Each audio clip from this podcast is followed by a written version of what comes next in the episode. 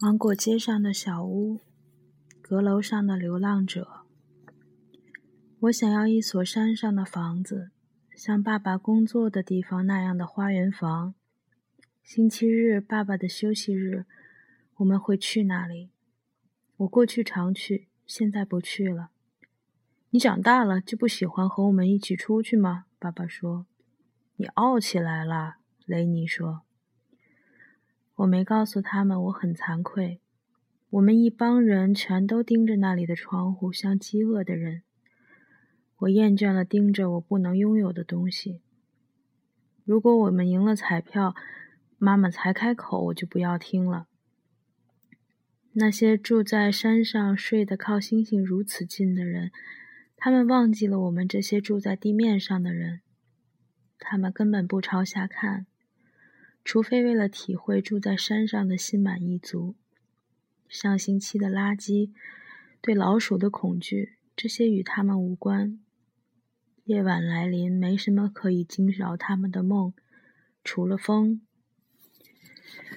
有一天，我要拥有自己的房子，可我不会忘记我是谁，我从哪里来。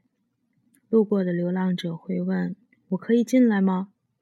我会把他们领上阁楼，请他们住下来，因为我知道没有房子的滋味。有些日子里，晚饭后，我和朋友们坐在火旁。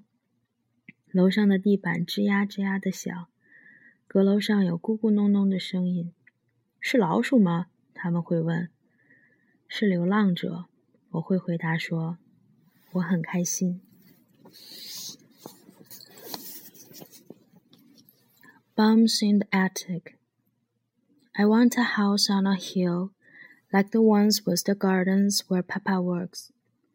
We go on Sundays, Papa's day off. I used to go. I did I don't anymore. You don't like to go out with us, Papa says. Getting too old? Getting too stuck up, says Nenny. I don't tell them I'm ashamed. All of us staring out of the window like the hungry. I am tired of looking at what we can't have. When we win the lottery, Mama begins, and then I stop listening. People who live on hills sleep so close to the st stars, they forget those of us who live too much on earth. They don't look down. Uh, they don't look down at all, except to be content to live on hills.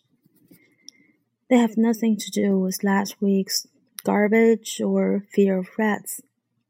Night comes. Nothing wakes them but the wind. One day I'll own my own house, but I won't forget who I am and where I came from. Passing bums will ask, Can I come in? I'll offer them the attic. Ask them to stay, because I know how it is to be without a house. Some days after dinner, guests and I will sit in front of the fire.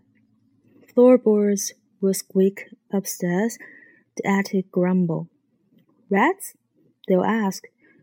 Bombs, I'll say, and I will be happy.